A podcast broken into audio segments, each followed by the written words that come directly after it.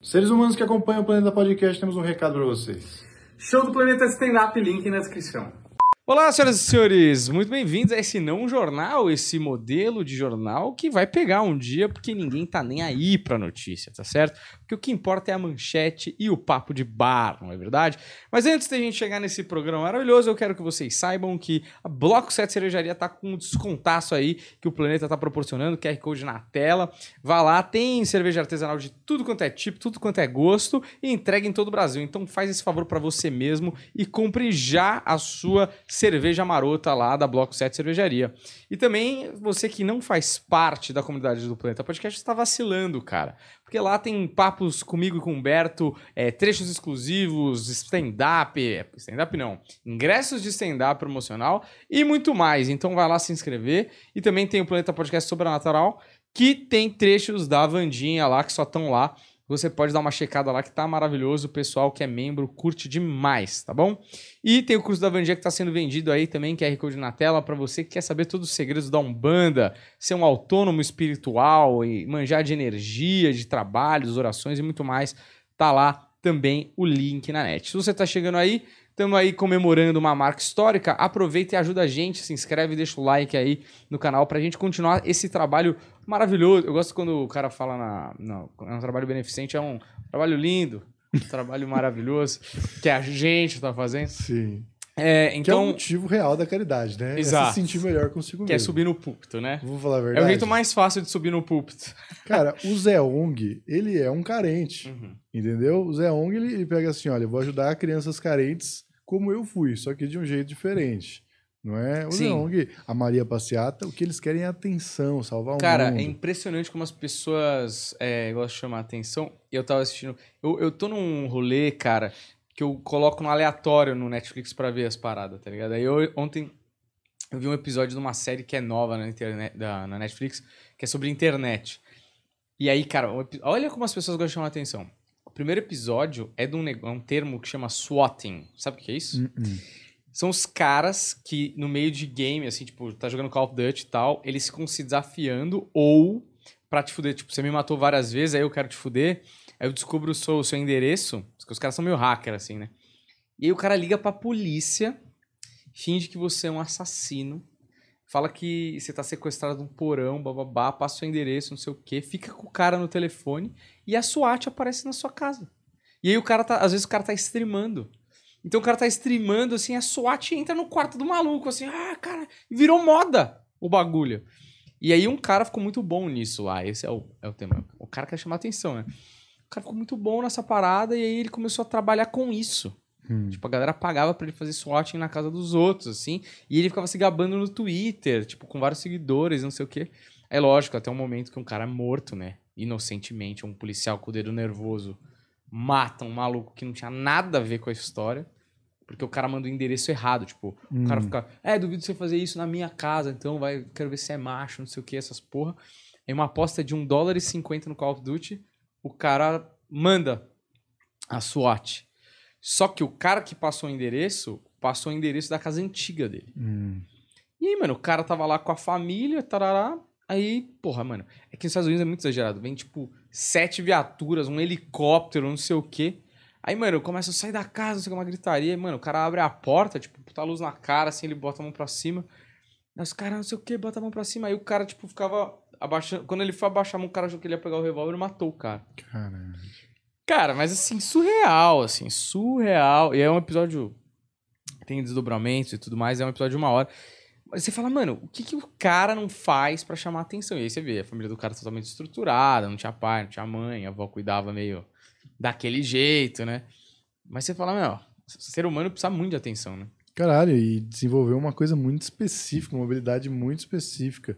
Inclusive, tem um negócio desse em algum dos Esqueceram de Mim. Hum. Eu não sei se é o 4 ou 5, porque no Natal eu assisto todos com o Theo. Você, E aí tem um que é. você Acontece... tá dando uma indireta pra ele? O quê? Pro seu filho. Esqueceu? Você, vê- pra você ficar ligeiro, hein? Não, não, é só porque filmes natalinos. A gente gosta da tradição, de cumprir a tradição. A gente assiste vários filmes de Natal. Gostamos, inclusive, dos filmes de Natal da Netflix com. com puta, quem que é aquele nome daquele cara mesmo? Aquele cara ator, cabeludo, Kurt Russell. Hum. Porra, muito legal. Mas enfim, é, e acontece isso. Kurt Russell, não sei quem é esse cara. Acontece isso do cara é, da, da, da SWAT chegar na, na casa de um maluco que tava streamando porque ele conversava com o menino que foi esquecido em casa Hum. do, pelo, pelo coisa, mas ele- ele co- conversava tentando ajudar o menino porque tinha, um jeito, tinha ladrões reais entrando Hum. na casa dele e ele sabia, entendeu? Porque ele Sei. tava ali vendo na câmera e tudo mais. É bizarro, né? Tipo, Muito eu nunca bizarro. soube disso. Não, Sabe e quanto essa custa? polícia precisa ter um filtro, porra. Se esse cara consegue enganar todas as vezes, Ah, não quero tá, Mas é foda, né? reclamar aqui da SWAT, mas, porra. Não, mas é foda, porque tipo, você recebe, mano, quantas ligações por dia, por Hum. meses. Como, como que você vai fazer esse filtro? Uma é mentira, é tipo uma agulha no palheiro, assim, é tipo 10 mil ligações por ano e um cara desse trote, tipo. é- é- se você não vai acreditar, você fala, ah, você tá bem bem pegadinha, o É cara vai lá e morre, né? De verdade, aconteceu mesmo. Complicado, complicado. É por Custa causa de... 10 mil dólares cada vez que o cara chamava e. Cara, inclusive é o mesmo é o mesmo efeito do brasileirinho que não sabe usar o refil, que pega o copo lá e É. fica pegando eterno refil e perde o- um serviço que é um ótimo serviço. Refil não tem mais, né? Ou tem ainda? Olha, eu acho que tem, mas eu acho que você tem que apresentar o a- o papelzinho lá e tem meia hora assim para você voltar. Inclusive entendeu? tinha gente, cara, o Brasil é foda, né? Tipo, tinha gente que pediu copo depois que você. Sim, sim. Viu? Você acabou Que tal, você nojo, empresta né, o copo. Caralho. Tá, mas eu tenho uma herpes pesadíssima aqui. É que você nem na Europa, sabe. né? Na Europa, você vai pegar o bondinho da cidade, lá, o tipo o metrô, assim, o cara não. Você não precisa nem. Você só passa na, na catraca porque os caras partem do Acreditam. pressuposto que você comprou. E aí, o, meus amigos falaram, mas a gente compra, não compra. Eu falei, mas vocês estão de brincadeira, porra. Você tá no Brasil. Tipo assim, não é que Tem a gente não tá no comprar, Brasil. né? compra, velho. Tipo, é um serviço. E aí a gente não sabia. E aí tem uns caras de vez em quando a paisana. Hum. Tipo, o cara tá tipo de moleque, um moleque assim de mochila e tal. Aí do nada ele fala ingresso. Ainda bem que a gente tava, assim, porque você toma uma multa. tipo, e é vergonhoso, né? Vai se fuder. Tipo, dois euros, você não pagou o negócio, vai tomar banho. Sabe que um dia desses eu fui numa reunião de amigos que há muito tempo eu não via, os amigos que eu estudei há 10 mil anos atrás. E aí um deles estava me lembrando numa excursão que a gente foi para Aparecida do Norte com, Com a escola? com escola e tal. Pra ver a igreja? É que a minha escola era uma escola Hum. religiosa, né? Eu estudei no Colégio Misericórdia de, de Osasco. Acho tradicionalismo. Hum.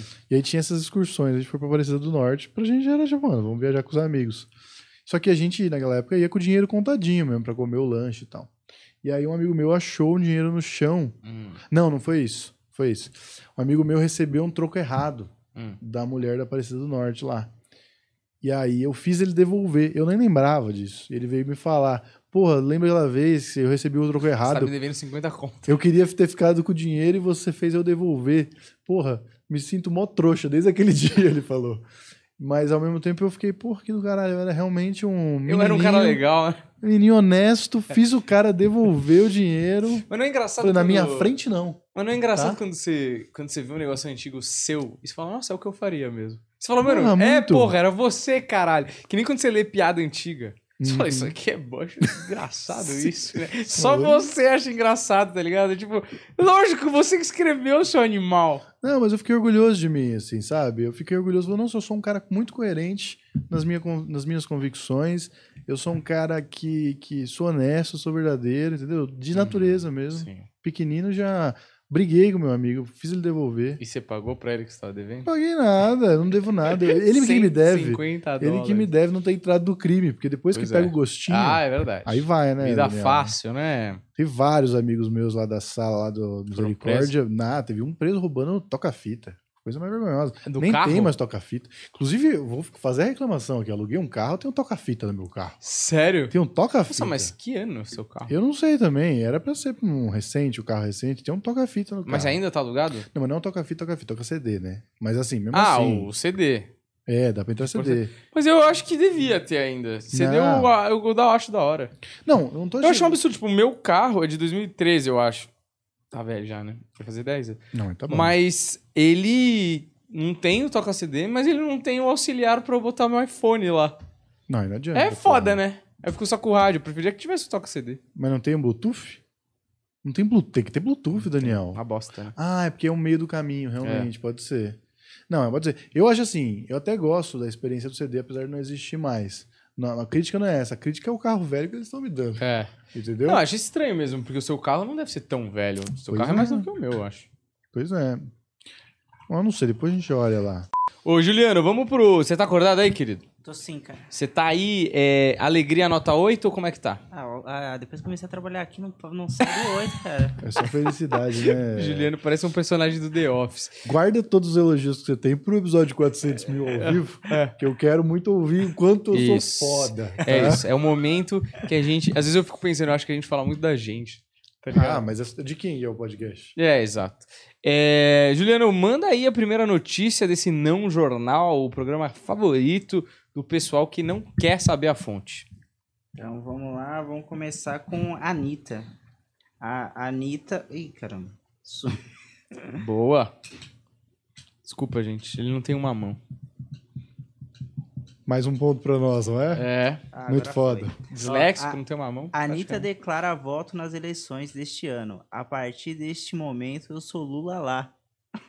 Cara, sabe o que é sempre. engraçado isso? Que ela, na última, você não sei, agora eu não sei exatamente se foi na última ou na penúltima eleição, a galera caiu matando nela porque ela não declarou, acho que foi na última, Hum, não declarou em quem ela votar. Eu acho isso um absurdo, cara. Sim. Foda-se quem, quem tá vai votar. Sério que você tá esperando a Anitta decidir quem ela vai votar pra você escolher quem você vai votar? Sim, é Você é um eu- idiota, então. No último não jornal a gente falou sobre quão. Ai, não queria entrar nessa.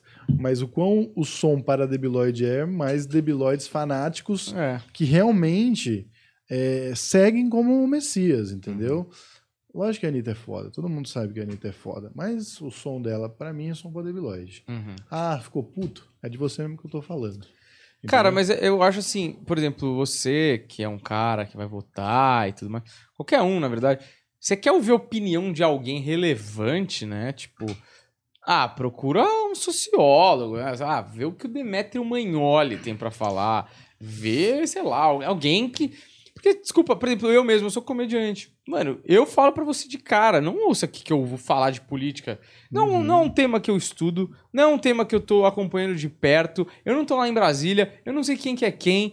Todo mundo tem uma puta cortina de fumaça, assim, é muito difícil de enxergar.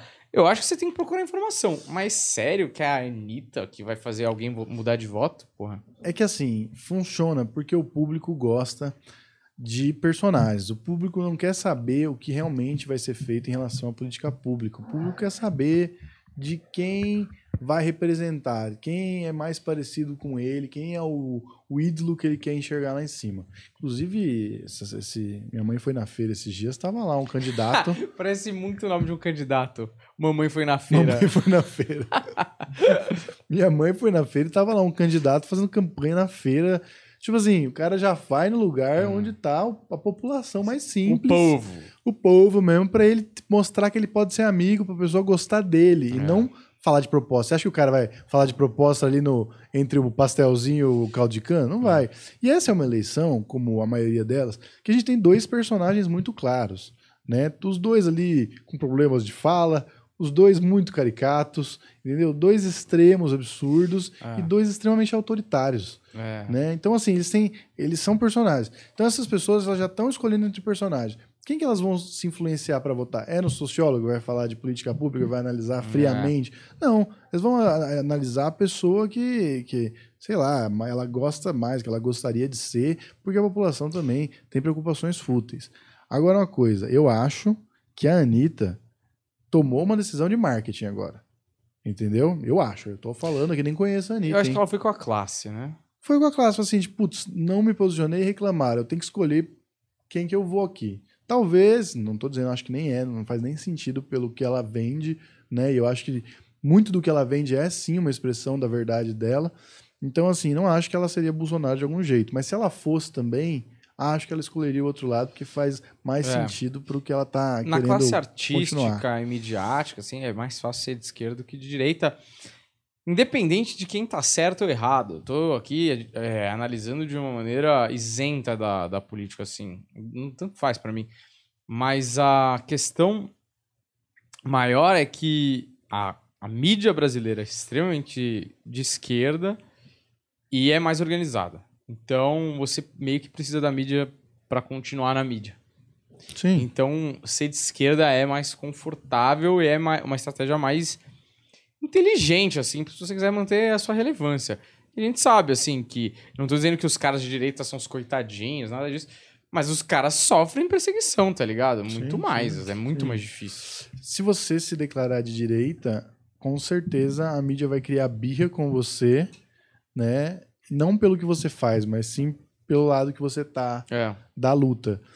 E apesar de ter sido um absurdo, já falamos disso mil vezes, o que o Monark falou lá, a proposta que ele colocou, obviamente ele estava lá num um discurso filosófico e não realmente propondo algo prático, mas ali- aquilo, a discussão parte de um fato real, né? Que é mesmo, os grupos de extrema esquerda são muito assim, as pessoas abaixam mais a cabeça, as pessoas fazem muito mais vista grossa para os absurdos que a esquerda também fez. Porque a extrema esquerda e a extrema direita são escrotas tão quanto. Só você pegar todos os regimes comunistas aí, tudo que deu errado, sabe?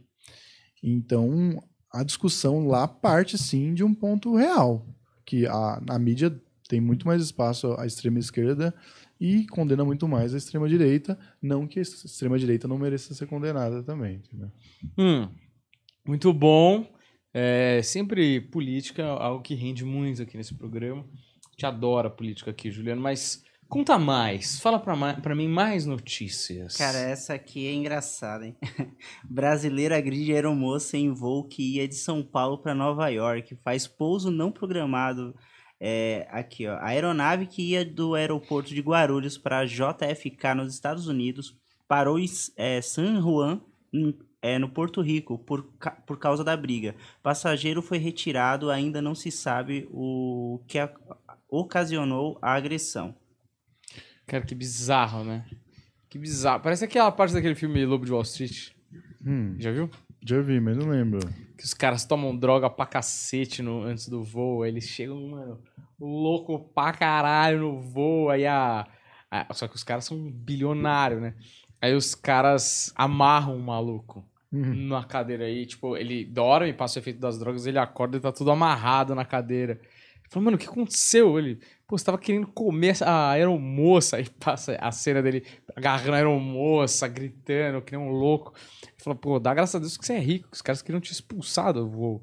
E aí ele tá no voo lá, tudo amarrado. Você fala, mano, imagina você ter que pousar no meio do caminho. Porra, São Paulo, Nova York é um voo longuíssimo. Acho que deve ter tipo 10, 11 horas, sei lá, ou mais. E você para no meio do caminho porque um pentelho tá lá querendo agredir a aeromoça. Vai se fuder, né?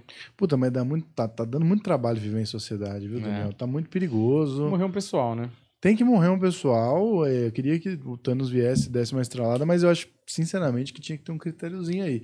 É que eu não quero É. é, é, indicar nada, porque eu não quero parecer é, preconceituoso. Mas se você é cuzão, eu acho que você talvez tivesse que ser eliminado. É que entendeu? nem o Bill Burr, né? Você lembra do plano do Bill Burr de eliminação de população? Qual é que é mesmo? Qual é a ele, proposta? ele, a proposta dele é que assim, porra, tem muita gente, tá muito trânsito. Ele fala isso aos sete especiais. É, ele fala, ele assim. gosta às vezes das É ideias, ele maravilhoso, só, é. só vai encaixando outros pontos de vista, né? Aí ele fala que um- o jeito ideal de eliminar um número legal da, da população é randomicamente, né, aleatoriamente, soltar é, torpedos em cruzeiros. Que ele fala, cruzeiros são as pessoas que não importam, são as velhas, ninguém vai dar conta.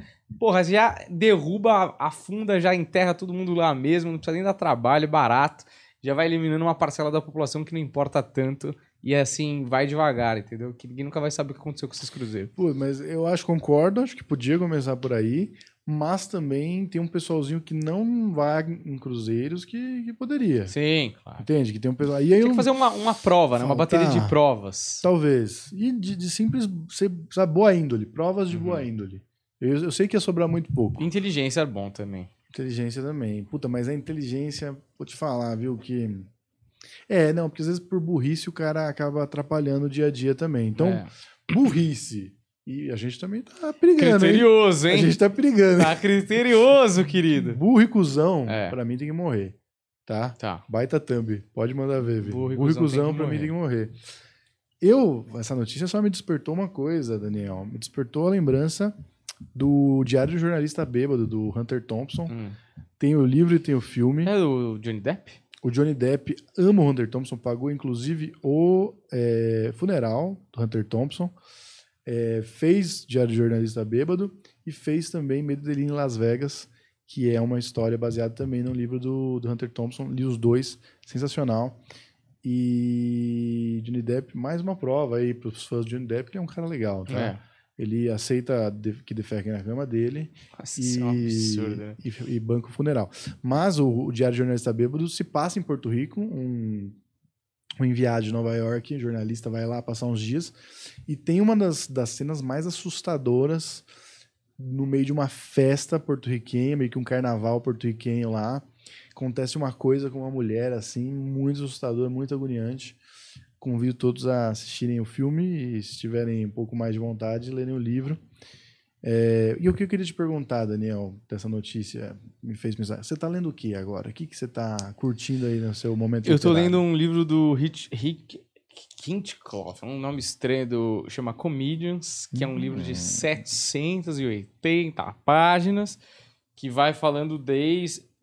É a história do stand-up, na verdade, né? Não é da comédia. Então ele começa lá atrás, ah, período de vaudeville, e vai vindo... Eu tô ali por volta dos anos eh, 60, meados dos anos 60. Eu lembro que você me contou desse livro. Você, você deve ter dado umas pausas. Você leu algum, em alguns outros momentos. É um livro É. que nem tem em português, né? É, não tem. É um livro em inglês. Tem um outro que é parecido com esse, que não, é Comedy on the Edge, que também Hum, fala sobre a história da, da comédia stand-up, mas ele é um pouco menos detalhado e ele pega casos específicos de comediantes e conta a história da, da, da vida daquele comediante ali e por que ele é tão único, né?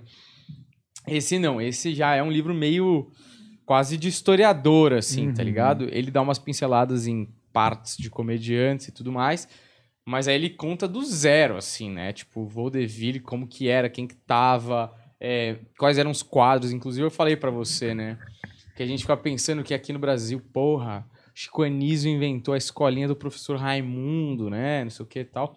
Sendo que, tipo, nos anos 20 tinha mais de 60 peças de vaudeville que tinham um quadro, né? Porque era uma porção de sketches e tudo mais. Que tinham, é, chamava The School Room, uhum. é, Act, alguma coisa assim. E era exatamente o que era escolhendo do professor Raimundo.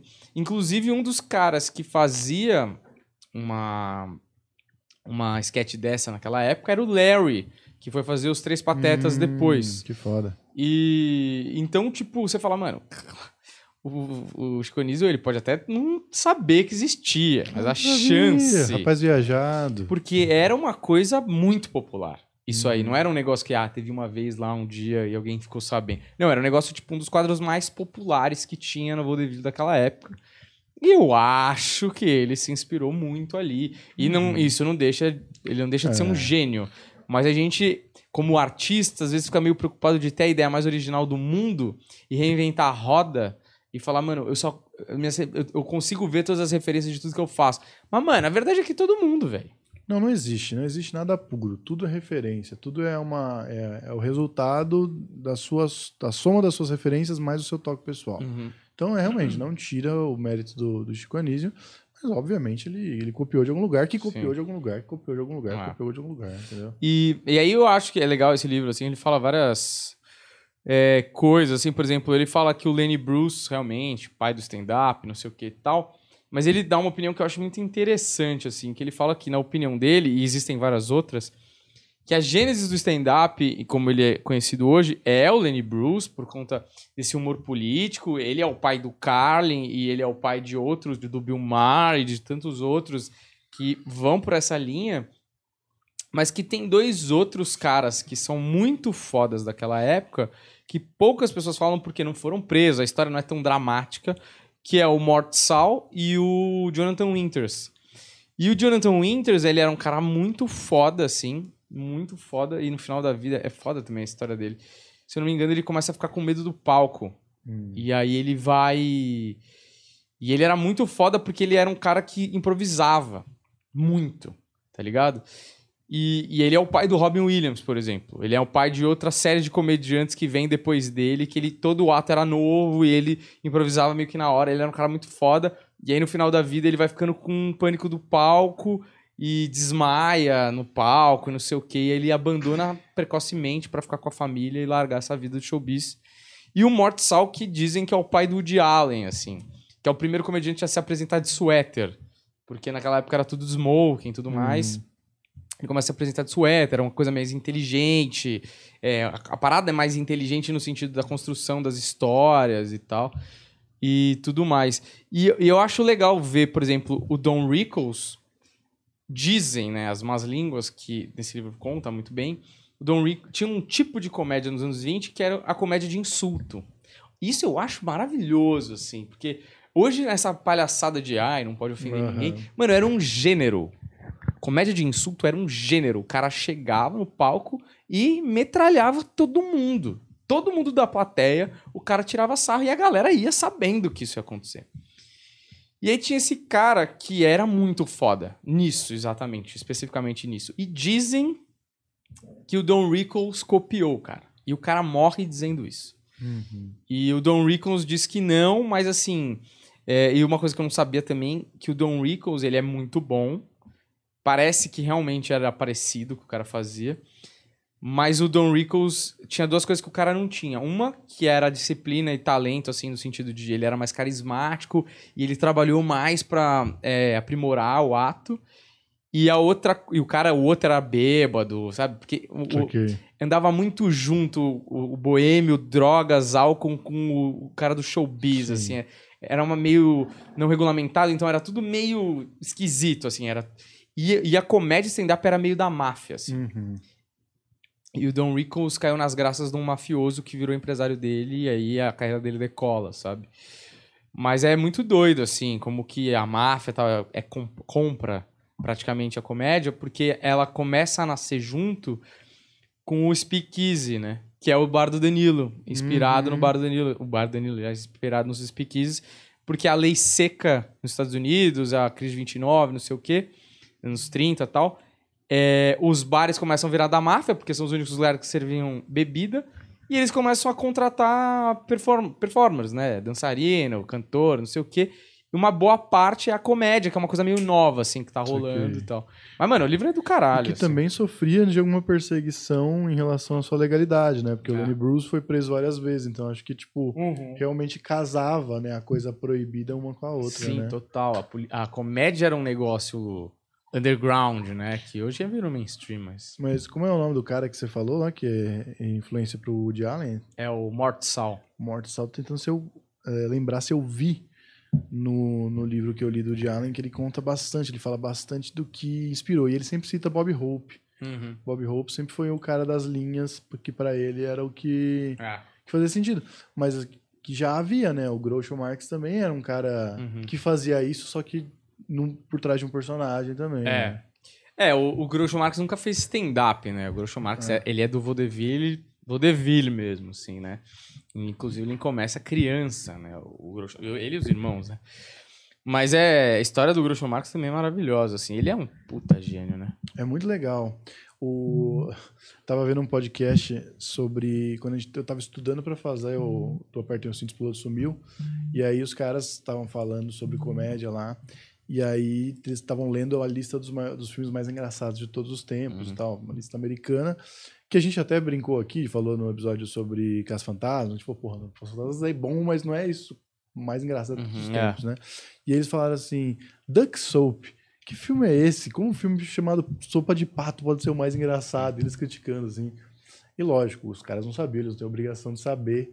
Eu nem lembro qual era o podcast. Mas assim, cara, se você assistiu o Diabo 4, né? Que é como é traduzido para o Brasil, você vai entender o porquê que fala que é um dos filmes mais engraçados de todos os tempos. É um filme que tem piada em todas as falas, basicamente, assim. Esse, esse é um absurdo. E não só É. piadas escritas, mas assim, a cada momento você tem lá o Harpo fazendo alguma coisa, sabe? Tipo, é tudo um- é uma dança que nenhum movimento é sem sentido, sabe? Mas o que eu acho foda do Groucho Marx é que ah, ele era muito à frente da época.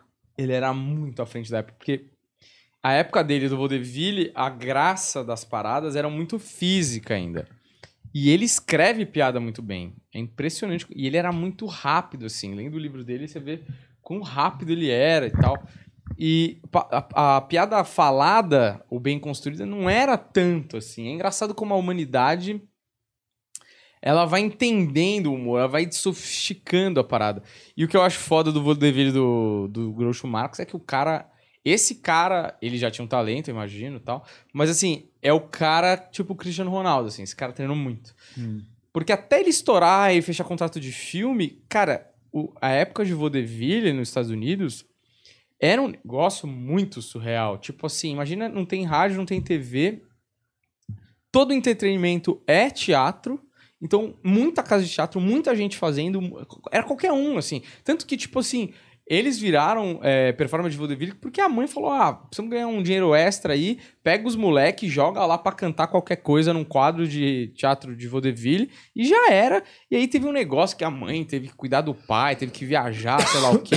Não podia ficar com os moleques. Quando ela voltou, os moleques começaram a parar de cantar e começaram a fazer graça no, na, no momento de, de que eles chamam de tempo lá no vaudeville. E aí começaram a fazer comédia. Falaram, mano, agora a gente vai fazer só comédia. E de moleque até estourar, os caras faziam tipo duas, três sessões todo dia, irmão. E turnê. Tipo, mano, imagina 25 anos fazendo sketch com seus irmãos todo dia. E o, o, o espantoso do quanto ele é bom, né? Porque realmente eu imagino que a comédia física, que eu acho até fascinante você pegar o que o Harpo Max faz, eu acho um bagulho assim, mano, é uma das maiores até hoje. Por mais que você tem o Mr. Bean, por exemplo, Uhum. que é um dos caras foda, que pegou tudo aquilo lá e, e- e aprendeu com aquilo lá pra fazer o dele. É, se você assistir o Harpo ainda é um negócio que você fala, meu Deus, o que esse cara faz sem falar é um absurdo. Mas o Groucho era o protagonista da parada, né? Ele conseguia, com piada escrita, ser o protagonista numa, numa coisa que é, que é rápida, que é, o- que é o show o tempo todo. Então, poderia muito ter passado batido. Ele poderia muito ter sido um dos gênios incompreendidos que, tipo, só a nata entendeu. Não, mas o cara conseguia Hum. ser capaz de ser marcante para um público numa condição que não era a mais favorável para ele, tá ligado? E a, e a diferença, né, do cara saber entregar uma piada, que não adianta a piada ser boa. Eu tô ouvindo o Memórias Póstumas de Brás Cubas. E eu tô gostando pra caramba da Storytel, tipo, tem, mano, um monte de livro legal e, e dependendo do narrador fica melhor ainda. Mas o narrador desse Memórias Póstumas, cara, Hum. ele lê de um jeito tão sensal. Hum. E, mano, Machado de Assis, ele é muito engraçado, cara. Toda linha é uma metáfora ou uma figura de linguagem, tipo, o texto é muito trabalhado. Você entende o porquê que o cara é gigante quando você Uhum. coloca e olha e fala, mano, tudo isso daqui é isso, não tem nada fora do lugar, é tudo muito bem pensado, cada palavra bem escolhida. Só que se o cara lê monotom, passa tudo batido, tá ligado? Parece que você tá. Porque o tempo pra você processar aquela frase quando você tá lendo ao invés, quando você tá ouvindo ao invés de ler, é muito mais difícil, né? Então é como se você estivesse ouvindo fora do seu idioma, porque você tá processando aquela piada e ele já tá lendo as outras É. duas seguintes.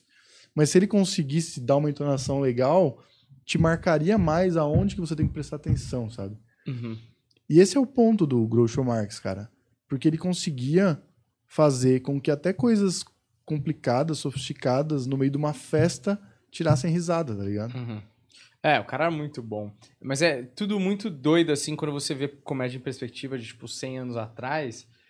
Por exemplo, uma coisa que eu li que eu achei bizarro é que, tipo, comediantes negros faziam blackface.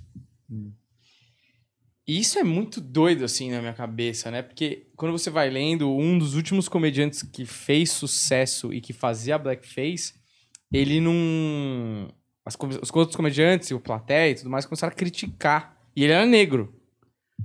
E ele falava, cara, eu não consigo fazer sem. Porque era como se fosse um personagem mesmo e tudo mais. E você vê como o cara que se apega às coisas, ele vai se tornando obsoleto, assim, né? E, a- e é isso, a sociedade evolui, o comediante meio que precisa evoluir junto. E é muito doido, assim, como, é, olhando pra trás, a comédia, como é diferente, como mudou, como tem coisas que, tipo, o Groucho falava ainda funciona hoje, tá Sim, ligado? tem muita piada boa ainda. Mas é, é, é, uma, é uma doideira se ficar pensando, cara, como que. Também é um- uma ego trip, de repente, de ficar pensando como se manter relevante, né? Depois de muitos anos. Porque, é, por exemplo, o Rodney Dangerfield, eu acho que é um puta mestre nisso, assim. Apesar de eu achar bem pessoal e eu achar que ele é quase um personagem, é, ele conseguiu fazer um negócio meio eterno. As piadas dele, cara, não tem prazo de validade, cara. Tem umas piadas lá que faz. Sabe aquela coisa do. É, é um jogo de palavras tão bem feito. E eu tava tentando Com acompanhar. todas as línguas, né? É, exato. Tipo, você pode traduzir. E, e, assim, uma coisa que eu fiquei impressionado, eu tava tentando estudar o. Porque como que ele faz o intervalo entre piadas, né? Tipo, ele conta piada e o que, que ele faz nesse período entre uma online e outra para manter o público ligado. Uhum. Porque ele é muito rápido. A onliner dele é um onliner mesmo, assim. Uhum. A maioria das piadas dele não passa de uma linha. Cara, quantas piadas de uma linha você tem que fazer pra fazer um show de uma hora? Porque fazendo de duas, o Jimmy Carr falou que faz, ele escreve 200, assim, prontas, ele precisa de 250 pra fazer um solo dele. E são duas linhas do Jimmy Carr, às vezes duas e meia, três. O do Rodney é uma, às vezes uma e meia, cara. E no meio, e aí ele, ele faz a cara, a boca, mexe no. Uhum. E você fala, mano, isso, esse movimento parece tão natural e minimalista. É isso que segura os caras olhando pra ele, velho. É muito, muito habilidoso, sabe? E é tão difícil, porque aquela coisa do chapéu, né? Você não precisa ser engraçado o tempo todo, mas você tem que ser interessante. Quando você arrisca mais piadas também, que é uma coisa que foi discutido, tem até um shorts que vai entrar em breve, né? Do, do Danilo e do Oscar falando sobre o estômago dos caras. Hum. É, Ou se saiu, já entrou, saiu. já, né? O estômago dos caras de ficar tanto tempo falando sem nenhuma piada. Mas isso é muito mais fácil. Porque você tá ali contando uma história, você tá segurando as pessoas numa expectativa. É. Então as pessoas, tá, por que, que você tá me falando tudo isso? Quando você arrisca piadas a cada 15 segundos, se você acerta todos el- todas elas, beleza, você vai muito bem. Agora, se você erra uma, duas, É. o cara, tipo, não acha graça em duas, ele desiste de você. é. Ainda mais num bar, tem muito mais outras coisas pra fazer. Você deu duas chances pra ele desistir É. de você, tá ligado? Uhum. Claro, duas chances de dele amar você. Sim. Mas assim, você precisa ser muito perfeito, cara. E uma coisa que eu tenho feito no meu, no meu show, eu peguei coisas fortes e joguei no começo. Para as outras coisas depois ficarem tão boas quanto. Porque claramente meu show tá indo muito alto nos primeiros 10 minutos. E aí ele dá uma queda de médio, assim. Mas aí eu achei curioso fazer essa troca, porque quando eu vou pra parte que eu tô testando ainda não tá tão forte assim, eu coloco mais umas duas ou três da parte nova que tá, tá bom, e aí continua na mesma altura, tipo, mano, esse cara é bom mesmo. Eu sinto que a plateia tá, tipo, muito comigo. Tipo, cara, esse cara é muito engraçado, tô tranquilo, confio nesse cara. Quando você começa a bambear, é engraçado, porque na primeira bambeada você fala, pô, os caras ainda estão comigo, mas não foi tão engraçado. E aí você vai perdendo. É Sim. muito doido sentir isso. Só o performer acho que sente isso, porque é um negócio invisível. Eles não estão sabendo que eu tô sentindo isso, tá ligado? E imagina esses caras com uma hora na porradaria. Eu acho que chega um momento que você acertou tanto que, que aí o cara ama você. É meio Igor, assim. É tipo, isso, o cara é ama você. Você pode falar, fazer qualquer movimento, falar qualquer coisa. Que é o que o Johnny Carson falava. 50% do jogo é fazer com que eles gostem de você, né? Você convenceu eles É. que você é bom, aí não tá tudo bem, o resto vai, tá ligado? É que nem quando tua família acha que você é engraçado. Tipo, quando a sua família se convence que você é um cara engraçado, às vezes você fala um bagulho. Aí às vezes você tá, tipo, num almoço inspirado, você solta várias piadas, não sei o quê. Aí você meio que, tá, tá bom, já fiz as minhas graças aqui. Aí você fala um negócio, tipo, mó de boa, tipo, Uhum. É, você quer azeitona? As pessoas pensam, você também, hein? Você fala, mano, o quê? Tipo, que ela já convenceu que tudo que você tá falando é engraçado, tá ligado? Sim. Nunca você consegue mais falar normal. É, né? a Tudo pessoa- parece que é uma piada. Tudo, né? aí você é demais. Várias vezes eu já, tipo, falei uma coisa séria, as pessoas falam, "Ah, você também. Eu falei, mano, eu nem sei o que que a pessoa achou graça nisso que eu falei, tá ligado? O problema do meu caso é que as pessoas sempre acham que eu tô sendo ofensivo. É. Esse é o problema. Nem sempre engraçado, muitas vezes escroto. Vamos pra próxima notícia que eu não quero falar sobre isso, Juliano. Vamos lá. É... É, a ameaça de asteroides é real, diz cientista da NASA sobre missão é, DART.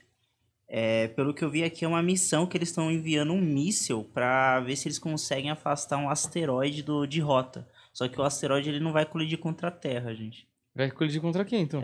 É só um teste mesmo. Ah, tá. Mas eu, não, sei- eu acho que a ameaça real é só o clickbait. Eu acho. Pra se por acaso um dia houver um asteroide, e deve ter lá nas pesquisas dele, deles, asteroides que podem vir na nossa direção, eles, ó, sabemos resolver esse problema aí, uma coisa meio. Como é que chama? Armagedon. Não olhe pra cima. Ah, Não, olha pra cima e Armagedon, né? Hum. Armagedon, eles realmente vão até lá o, o pedregulho pra dar um. pra explodir o pedregulho, né? Mas você sabe que. assim, eu fico pensando, tipo, por exemplo, se essa notícia fosse real, ah, é pedregulho, não. É, asteroide vai colidir com a Terra e vai acabar. Pensando no olho pra cima, você que é um comediante, o que que você faria? Lógico, eu ia fazer gracinha. Não, não dá pra fazer nada, velho. Você tem pessoas que têm o dedo no botão e tem pessoas que. Mano, não tem o que fazer. Ah, um Não. asteroide vai bater na Terra. Mano, eu vou torcer pros cientistas pica aí e saberem como fazer, tá Não, mas ligado? enquanto isso, você vai fazer piadinha. E lógico. Você vai estar tentando aliviar a tensão, Exato. sem espalhar desinformação, Exato. né? Contra Mas- o, o asteroide, que é o opressor. Contra o asteroide, fritando o asteroide. e até a fritada do asteroide. Porque eu acho que também o povo precisa morrer rindo. É melhor, Hum. né? Morrer rindo. É, por exemplo, minha avó, eu acho, eu acho muita graça mesmo da relação da morte com a comédia, assim, eu acho, acho muita graça. Tipo, meu avô tirou muita graça antes de morrer, e a minha avó, do outro lado, de 96 anos, vai fazer 96 mês que vem, esses dias, ela já tá naquela rádio AM, né, que às vezes pega, às vezes não. Sim, tô ligado. Mas esses dias eu tava com ela e tava pegando. E aí ela tava olhando pra mim, tava falando sei lá o quê, ficou um silêncio. Aí eu olhei de novo pra ela, ela tava de olho fechado assim, ó, na, na cadeira. Falei, que isso, vó? Ela falou, ah, já tô treinando. E eu achei maravilhoso. Eu achei maravilhoso a velha de, 80, e- de 96 anos meter essa, cara. Eu, eu juro que eu acho isso maravilhoso. É que nem aquele caso que eu acho que a gente até discutiu aqui do. Que o Ricardo Araújo Pereira fala do São Lourenço. Hum, Tá ligado? eu gente não lembro agora. A gente Que falou, não ele. Que o São Lourenço, sabe dessa, Juliano? Como o São Lourenço morreu? São Lourenço foi condenado à morte. E na época é, que ele foi condenado, eu contei essa história pra minha mãe ela falou: Mas que época? Porra, foda-se a época. Na época que ele foi condenado à morte, é, a pena de morte era feita tipo um. Tipo uma grade de ferro que os caras amarravam o cara e colocavam no fogo. Uhum. Dizem, aí diz Ah, a história Tô ligado, tô ligado. que o colocaram São Lourenço lá, e aí depois de determinado tempo que ele tá queimando lá, de costas, eu acho, ele vira pros. pros é, como chama isso? Os carrascos. Os carrascos dele e, e fala: Ô, pode virar que eu acho que esse lado já tá bom. Cara, eu acho isso de uma. de uma. perspicácia, de, um, de, um, de rir na cara da morte mesmo e É. do porquê que o humor existe, tá ligado? Eu lembro que quando a gente conversou sobre isso, eu lembrei o caso do comediante lá no. Acho que no Afeganistão. Que Hum. tá tomado. E aí o comediante foi pego, né, pela, pelos terroristas. E aí tem o comediante entrando no carro pra morrer. Eles vão levar ele pra algum lugar pra morrer, tomando tapa na cara, mas mantendo a cara de deboche. Tipo assim, mano, isso vocês não vão tirar de mim. É. Não importa o que vocês façam, tipo, vocês são os merdas e eu vou deixar muito claro isso, tá ligado? Eu vou debochar Sim. na cara de vocês. E isso é muito foda mesmo. Cara, tem uns vídeos que minhas primas, elas estão sempre com a minha avó, né? E eu fiquei até pensando que a minha prima, eu até falei, pô, esse vídeo é muito engraçado, se soltar na internet até viraliza. Hum. Mas obviamente eu não vou fazer isso. E, e aí a gente tava conversando sobre isso e tal. E aí, uma hora ela filmou a minha avó, que minha avó. Minha avó já tá numa situação de que não pega mais nada, assim, Uhum. entendeu? Ela realmente. Só o. Cara, ela tá no mundo dela e ela convive, e obviamente a gente sempre agrega ela, mesmo que não faça mais sentido o que ela tá falando, ela tá ali com a gente, participando. E tem horas que são muito engraçadas, assim, que ela solta umas pérolas absurdas, assim. E minhas primas às vezes filmam porque elas acham engraçado, elas querem ter pra lembrar e tal.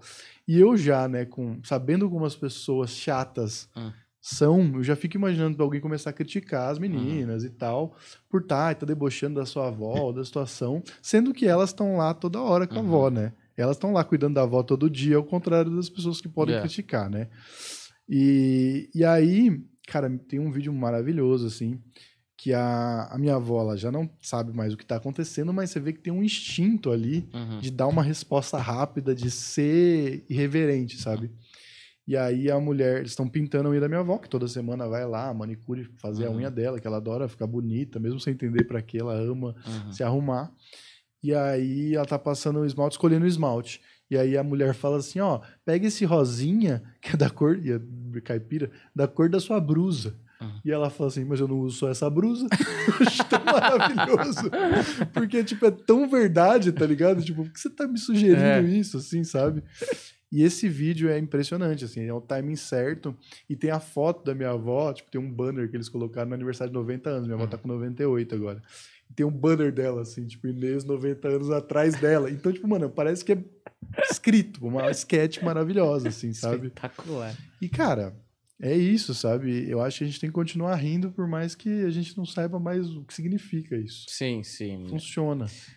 Eu acho que vamos rindo enquanto, enquanto a gente não morre, né, ô Juliano? O que, que tem mais de notícia aí pra gente finalizar esse episódio maravilhoso? Cara, essa aqui eu não sei se é boa ou se é ruim, porque eu não entendo de investimento. Mas euro, euro alcança paridade com dólar pela primeira vez desde 2020 e 2002. Pô, também é economia, Juliana. É, o Vamos, Juliano meteu Oi? uma notícia Não. que a gente é muito ignorante. Ele não faz A única coisa que eu acompanho o dólar é que amortização em dólar. Por isso que eu acompanho. Exatamente. A gente ganha em dólar. né, Eu ganho em né? dólar, entendeu? Libras, esterlinas. A gente ganha em dólar, mas a intenção do Facebook é pagar em pesos paraguaios, sei lá. Do... Então vamos pra uma aqui que vocês vão, vão entender. Eu quero fofoca. Põe, eu quero Agora falar vai- mal, Agora quero, ele vai meter uma de burro. as pessoas. Agora que vocês vão entender, então vai. Vai lá, vamos lá. Corinthians negocia com o volante argentino Fausto Fera. Eu não tenho a menor ideia quem seja, Não mas o também. Vidal foi pro Flamengo. Boa contratação, hein, do Boa Flamengo. contratação. Parece até tem um rumor que Neymar vem pro Flamengo, que eu acho muito difícil. Neymar? Nem Neymar, até que eu não. Vou buscar aqui pra você, que eu não, Não, sou de mentir. Não, o boato pode existir, mas acho que ele não vai nem fodendo. Neymar tem 30 anos, velho. Cara, se ele vier pro Flamengo agora, a carreira dele acabou. Neymar. Não, eu Não que o um absurdo. Flamengo seja ruim, nada disso. Mas, mano, o cara para de jogar em nível europeu, Premier League, essas Champions League, não sei o quê. Pô, o cara veio pra tirar férias, né? Que, ó, quero matar a saudade do meu peixão. Neymar deixa a torcida do Santos enlouquecida. Ahn, Puta, é outra bad, né? Pior que, mano, ele é tão bom que ele, ele levaria. Eu, o futebol é um jogo, um jogo de 11 jogadores. Um jogador é muito difícil fazer a diferença, mas ele é o tipo de jogador que realmente. Quando ele jogava aqui no Brasil, mano, não tinha, não tinha jeito, tinha o que fazer. Ele, era, muito, superior, melhor. Né? Neymar deixa o futebol europeu de lado para jogar com as cores de gigante brasileiro depois da Copa. Ele quer ser feliz jogando bola. Negócio seria de empréstimo. Provavelmente o Flamengo mesmo, que estão falando. E ele disse né, que vai entregar a camisa 10 da seleção depois da Copa mesmo para alguém. Eu não lembro pra quem que foi aqui. Pro Rodrigo, pro Vinícius Júnior, deve ser, né? Cara, não fala aqui qual é, mas eu lembro que eu vi isso na. Eu acho que é pro Rodrigo, porque o Rodrigo era do Santos também. É possível, faz sentido. Aqui o Rodrigo ainda não dá pra cravar que vai ser um titular da seleção, né? É.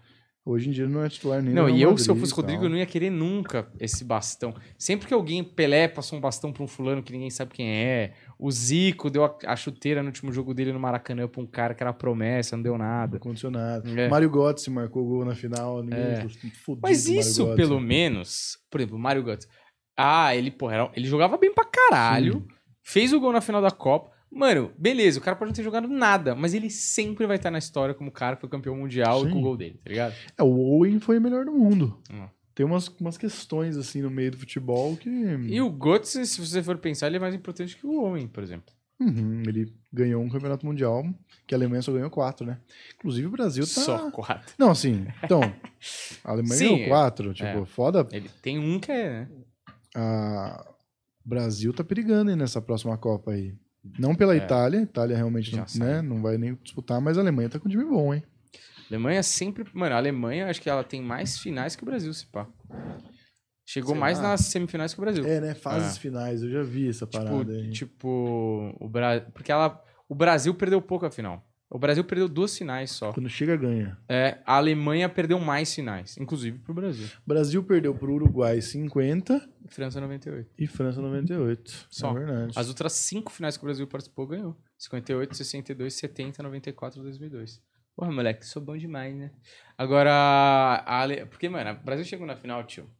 Confiança no talo. É, brasileirinho, o brasileirinho ele não, ele não sabe o lugar dele. Mas uma coisa Fala, não, é- vou ganhar. Se o, o Brasil nunca perderia a Copa se tivesse a organização da Alemanha e o talento do Brasil. Porque muito time da Alemanha que chega longe, às vezes, muitas vezes não era um puta time, só que era um time muito organizado, um planejamento de quatro anos de Copa muito bem feito. Uhum.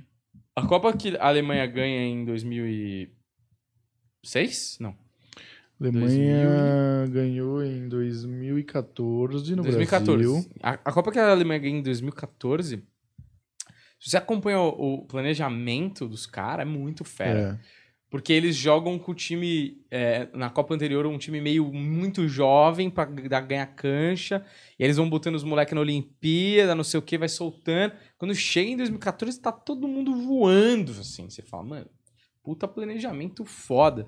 E aquele Breitner, que eu era um dos caras da. Ele veio dar uma palestra aqui no Brasil, ou uma entrevista, acho que era uma entrevista naquele Bola da Vez, pá. Uhum.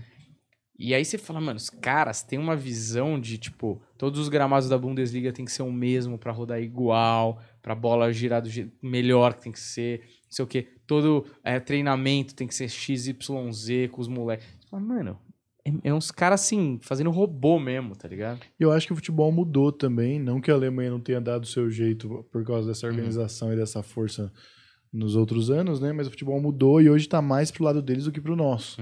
Porque hoje o talento puro para desequilibrar já não é mais tão é, importante. Não queria usar importante, mas ele não pesa tanto quanto a consistência de todo mundo, né? Tática, né? A tática. Os caras hoje entendem muito bem o que eles precisam fazer dentro de Sim. campo para justamente bloquear um talento, né?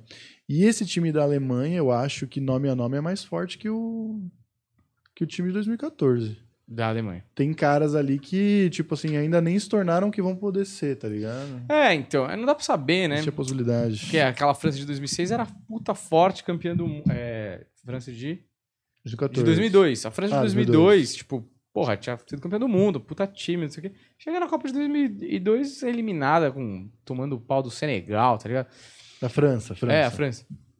Eu acho que a, a, a defesa do futebol evoluiu, a defesa, digo, taticamente, evoluiu mais do que a, a, a parte ofensiva. Então, se você pega a Copa de 70, é muito mano a mano. Você pega um Pelé Ah. contra um zagueiro mano a mano toda hora, toda hora, toda hora, toda hora. Mano, mano a mano, o talento come, velho. O talento come. Agora, você pega um cara talentoso e faz o box. Porra, faz o box no cara, não dá ritmo, ele pegou a bola, saiu, já faz a falta, não sei o quê.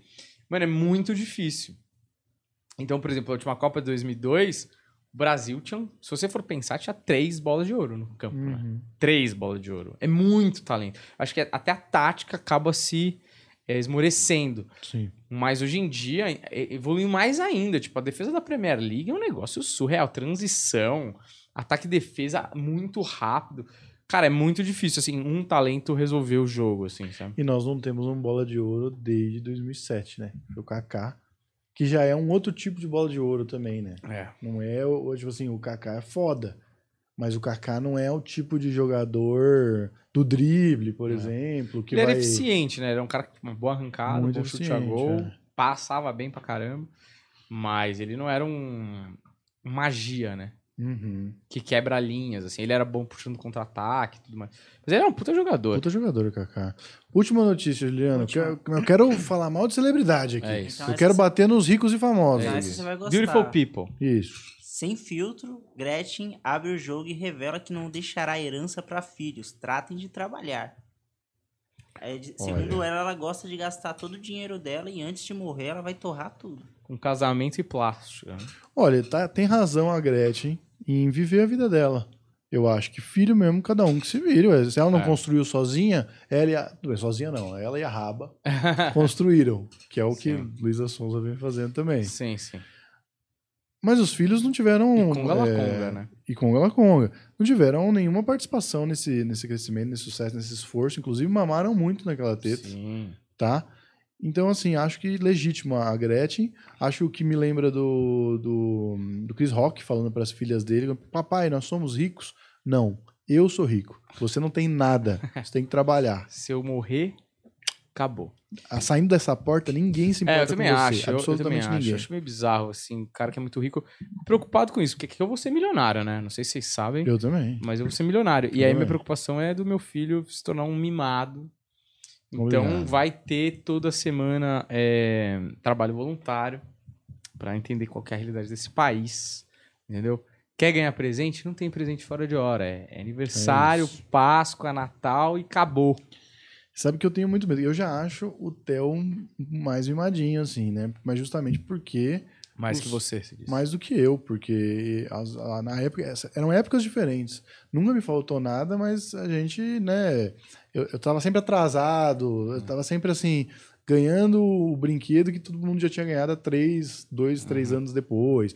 Então, assim, eu entendi os meus limites, meus pais sempre foram muito claros com isso. Hoje, a gente tem uma vida muito melhor. Então, é, eu, eu posso dar coisa pro Theo que às vezes meu- meus pais não podiam dar para mim na época, entende?